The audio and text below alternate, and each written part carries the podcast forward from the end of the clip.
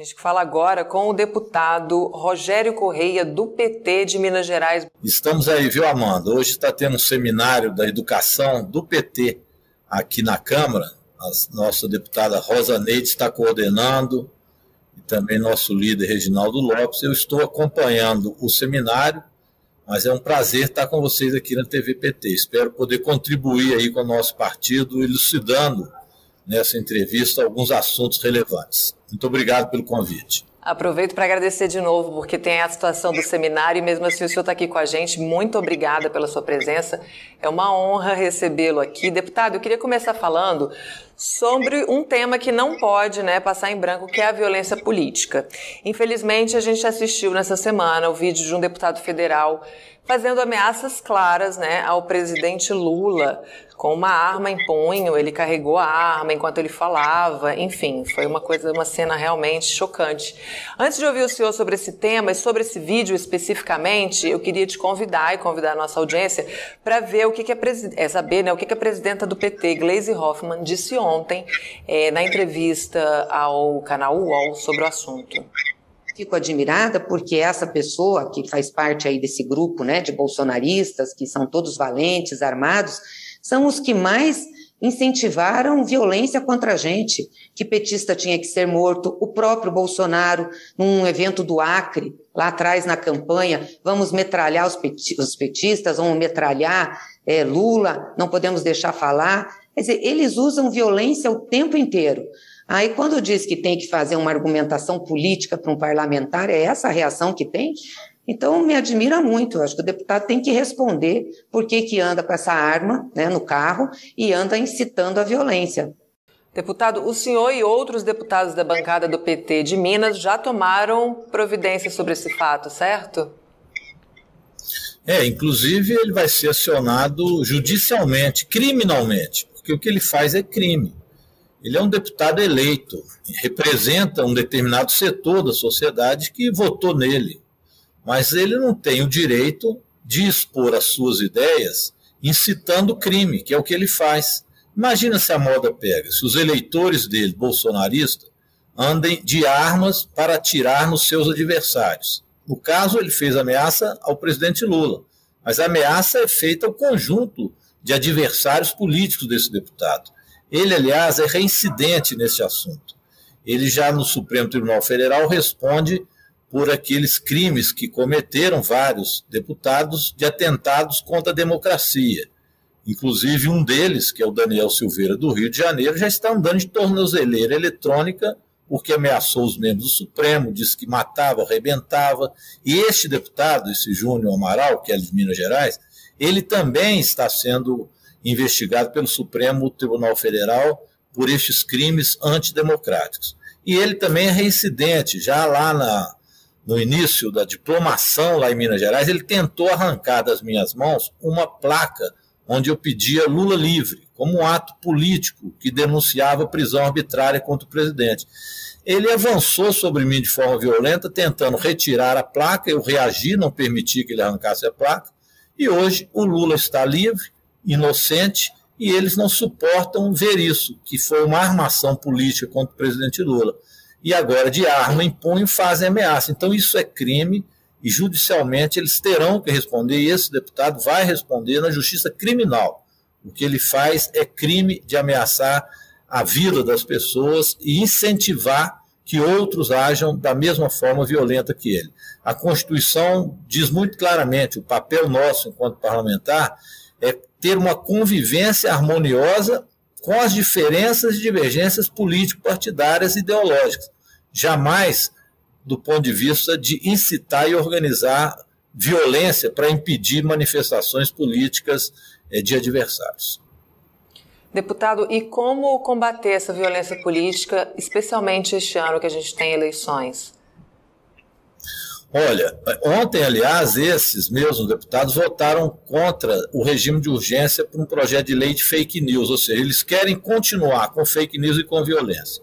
Nós temos que responder isso nos organizando nos comitês populares, tendo um programa claro de governo, contrapondo os absurdos que o Brasil assiste hoje, como a fome, a miséria, o desinvestimento na educação, na saúde, a corrupção no Ministério da Educação, todas essas denúncias, esse arbítrio que nós estamos vendo por parte do governo Bolsonaro, nós temos que reagir politicamente, nos organizar, fazer com que a gente seja maioria, derrotar o bolsonarismo no processo eleitoral e fazer com que a solidariedade, a harmonia, a convivência pacífica, a diversidade de ideias seja o nosso ideal e que a gente também divida a renda no Brasil, amplie é, a, o serviço de educação pública, de saúde pública. Eu acho que é com o nosso programa, com as nossas ideias, que nós vamos vencer a violência.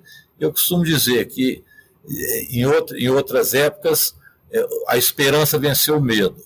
E agora a esperança vai vencer o ódio também. O amor vai vencer o ódio. Isso, nessas eleições, com certeza, a população brasileira vai dizer um não ao arbítrio, à corrupção, à ausência de políticas públicas, a esse ultraliberalismo, vai dizer sim à soberania nacional, vai dizer sim à educação pública, ao SUS. Enfim, é um programa de transformações no Brasil. Deputado, eu queria mudar de assunto agora e falar um pouquinho da sua relatoria eh, na Câmara eh, da Política Nacional de Atingidos por Barragens, que agora o debate foi para o Senado. Qual a importância de termos políticas né, sobre esse assunto? Amanda, é um assunto importantíssimo. Eu fui também aqui relator da CPI de Brumadinho, Comissão Parlamentar de Inquérito, que investigou o crime da Vale em Brumadinho com rompimento da barragem. A gente fala que é crime, foi mesmo, e não foi apenas o nosso relatório que chegou a essa conclusão, mas também a Polícia Federal, a Polícia Civil de Minas, é, chegaram a essa conclusão também os Ministérios Públicos Federal e Estadual, porque a Vale tinha consciência de que aquela barragem podia romper. Mas com a sede de lucro, manteve a operação na mina que acabou fazendo com que aquela barragem se rompesse e não havia condições de fuga daqueles operários que trabalhavam na empresa, estavam no restaurante a menos de 30 segundos da lama e que não foram retirados de lá, apesar da empresa saber que isso poderia acontecer. Agora, esta é uma das barragens. 42 barragens em Minas Gerais têm risco de rompimento. Essas pessoas que são atingidas, às vezes, pelo acidente ou tragédia criminosa, neste caso foi o que aconteceu como em Mariana, mas outros porque tem que ser deslocado da comunidade, porque as barragens têm risco, outros porque barragens são feitas e eles são simplesmente expulsos das terras, eles têm que, os, têm que ter os seus direitos. Por isso nós propusemos, durante os trabalhos da CPI, foi proposta que eu apresentei, uma política nacional de proteção aos atingidos de barragem. Em Minas, nós já temos uma política estadual.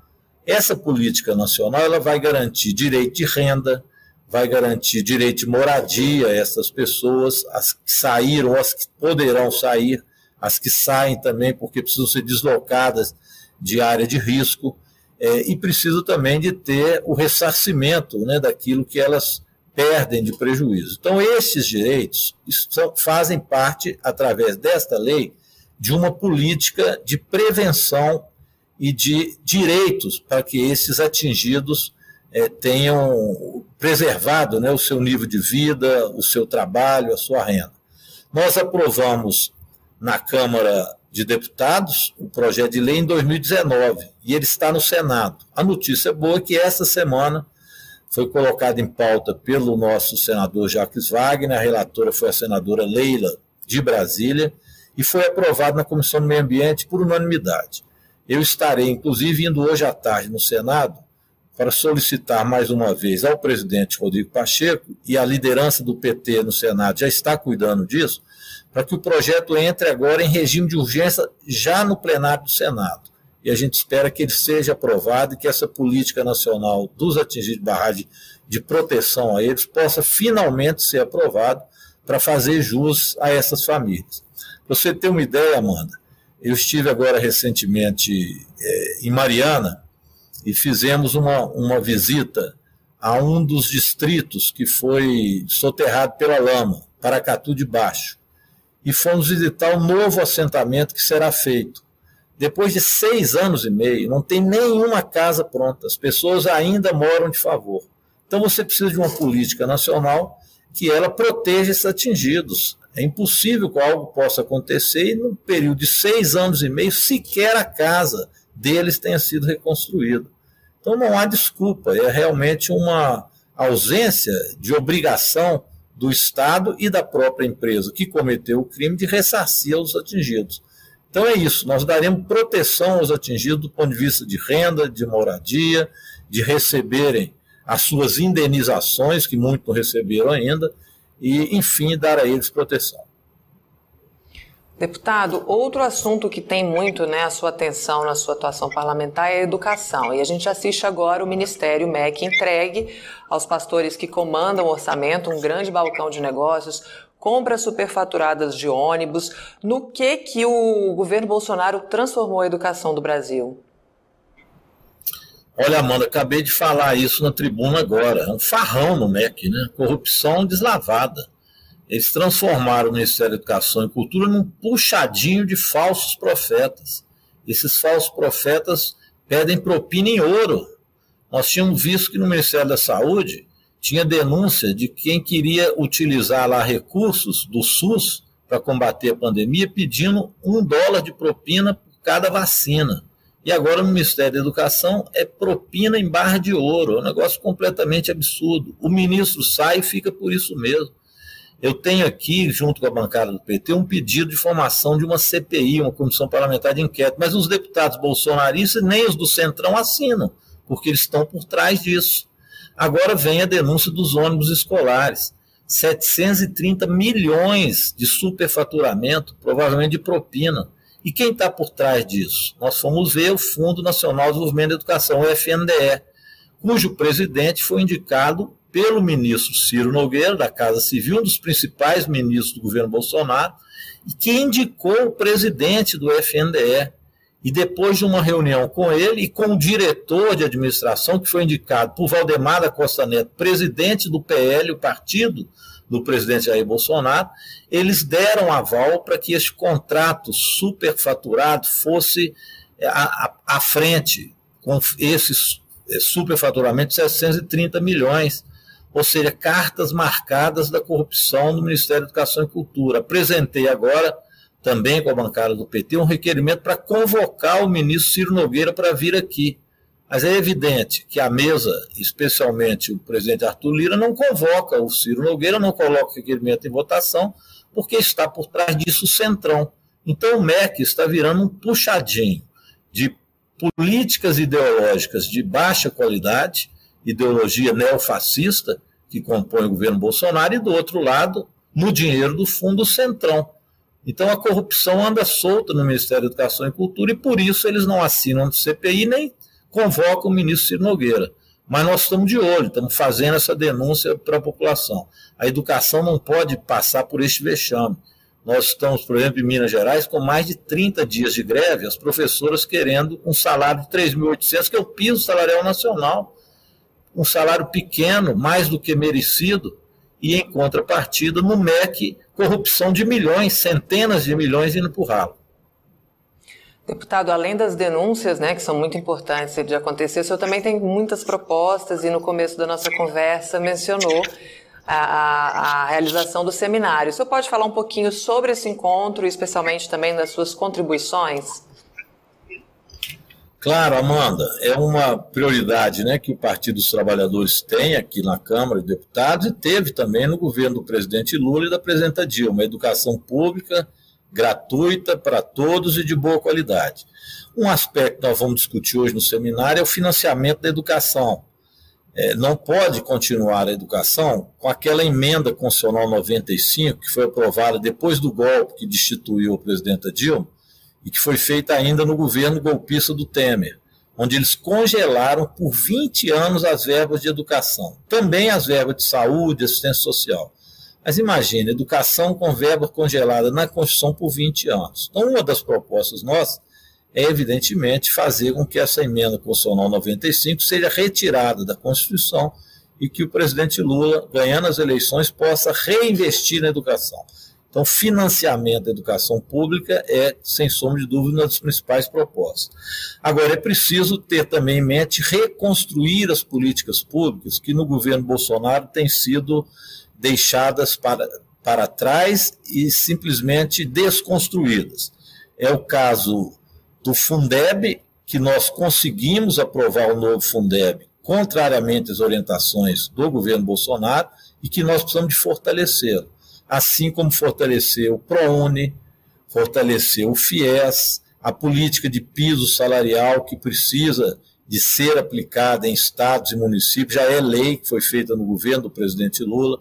Então, isso são também características importantes de reestruturação pós-pandemia e pós-governo Bolsonaro, também está em discussão.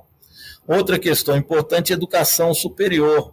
Vamos lembrar do Brasil Sem Fronteiras, né, na época da presidenta Dilma, tão importante, cientistas que nós formávamos no mundo inteiro, de forma barata, onde nós financiávamos a ida dos estudantes. Tudo isso está sendo desconstruído no governo Bolsonaro. Nós temos que voltar a democratizar as universidades, as escolhas dos reitores, a dar autonomia às universidades, o direito de cátedra, retomar as bolsas da CAPES, da CNPq, que estão cinco anos sem reajuste então, reconstruir as políticas públicas para a educação superior também é outra questão fundamental. E, por fim, não podemos esquecer da valorização dos profissionais da educação e da educação pública de maneira geral. Eu falei do piso e do Fundeb, mas nós temos que reestruturar carreiras, é, nós precisamos pensar é, uma reforma administrativa real, não essa deforma que eles quiseram fazer, que seria a PEC 32, que nós barramos, eles não têm 308 votos, nós não podemos deixar que eles aprovem, que iria privatizar a prestação de serviço público. Nós precisamos de ampliar as verbas e as condições de melhoria do serviço público. E, por fim, combater também as privatizações que têm sido feitas através de OCIPs, OS. Em Minas Gerais, o governo Zema, também ultraliberal, disse que ia fazer uma experiência piloto para privatizar três escolas. Fez contratações através de CLT, não mais de concurso público, e fez um, um, um, um, colocou recursos milionários para essas três escolas. E as OCIPs que ganhou essa licitação, sabe-se lá como, está a dever professores, não paga auxílio transporte, auxílio alimentação. Então, essa privatização foi um verdadeiro fracasso e tem sido onde foi feito. Então, nós vamos retomar os rumos da escola pública conforme determinou a Constituição de 88. São algumas das propostas que hoje o nosso seminário estará fazendo para melhorar as condições de acesso ao nosso povo à educação pública, as condições de trabalho e, enfim, melhorar a prestação do serviço de educação no Brasil, que é uma das prioridades do nosso povo. Deputado, antes de me despedir, eu queria só ler duas mensagens aqui do nosso público para o senhor. É, a Josi Negreiros diz aqui: salve, querido deputado Rogério Correia, adoro esse mineiro. Parabéns pela atuação e contundente defesa dos direitos do povo, é, do povo pobre e da democracia. E a Marília Maria diz: deputado Rogério Correia, o povo e o PT precisam passar nosso Brasil a limpo aqui. E eu agradeço mais uma vez a sua participação, bom seminário, bom trabalho. Até a próxima. Obrigado. Vamos sim, vamos passar o Brasil a limpo com o nosso querido presidente Lula e com uma votação em massa também deputados e senadores do PT, porque muitas das questões que eu aqui levantei precisarão de alteração da legislação, mudanças na Constituição. Isso só pode ser feito com maioria parlamentar e, claro, com mobilização social. Então, pessoal, continuemos aí formando os comitês populares de luta para a eleição do nosso presidente Lula. Um grande abraço a todos e todas. Viva o Partido dos Trabalhadores, viva o povo brasileiro. Viva!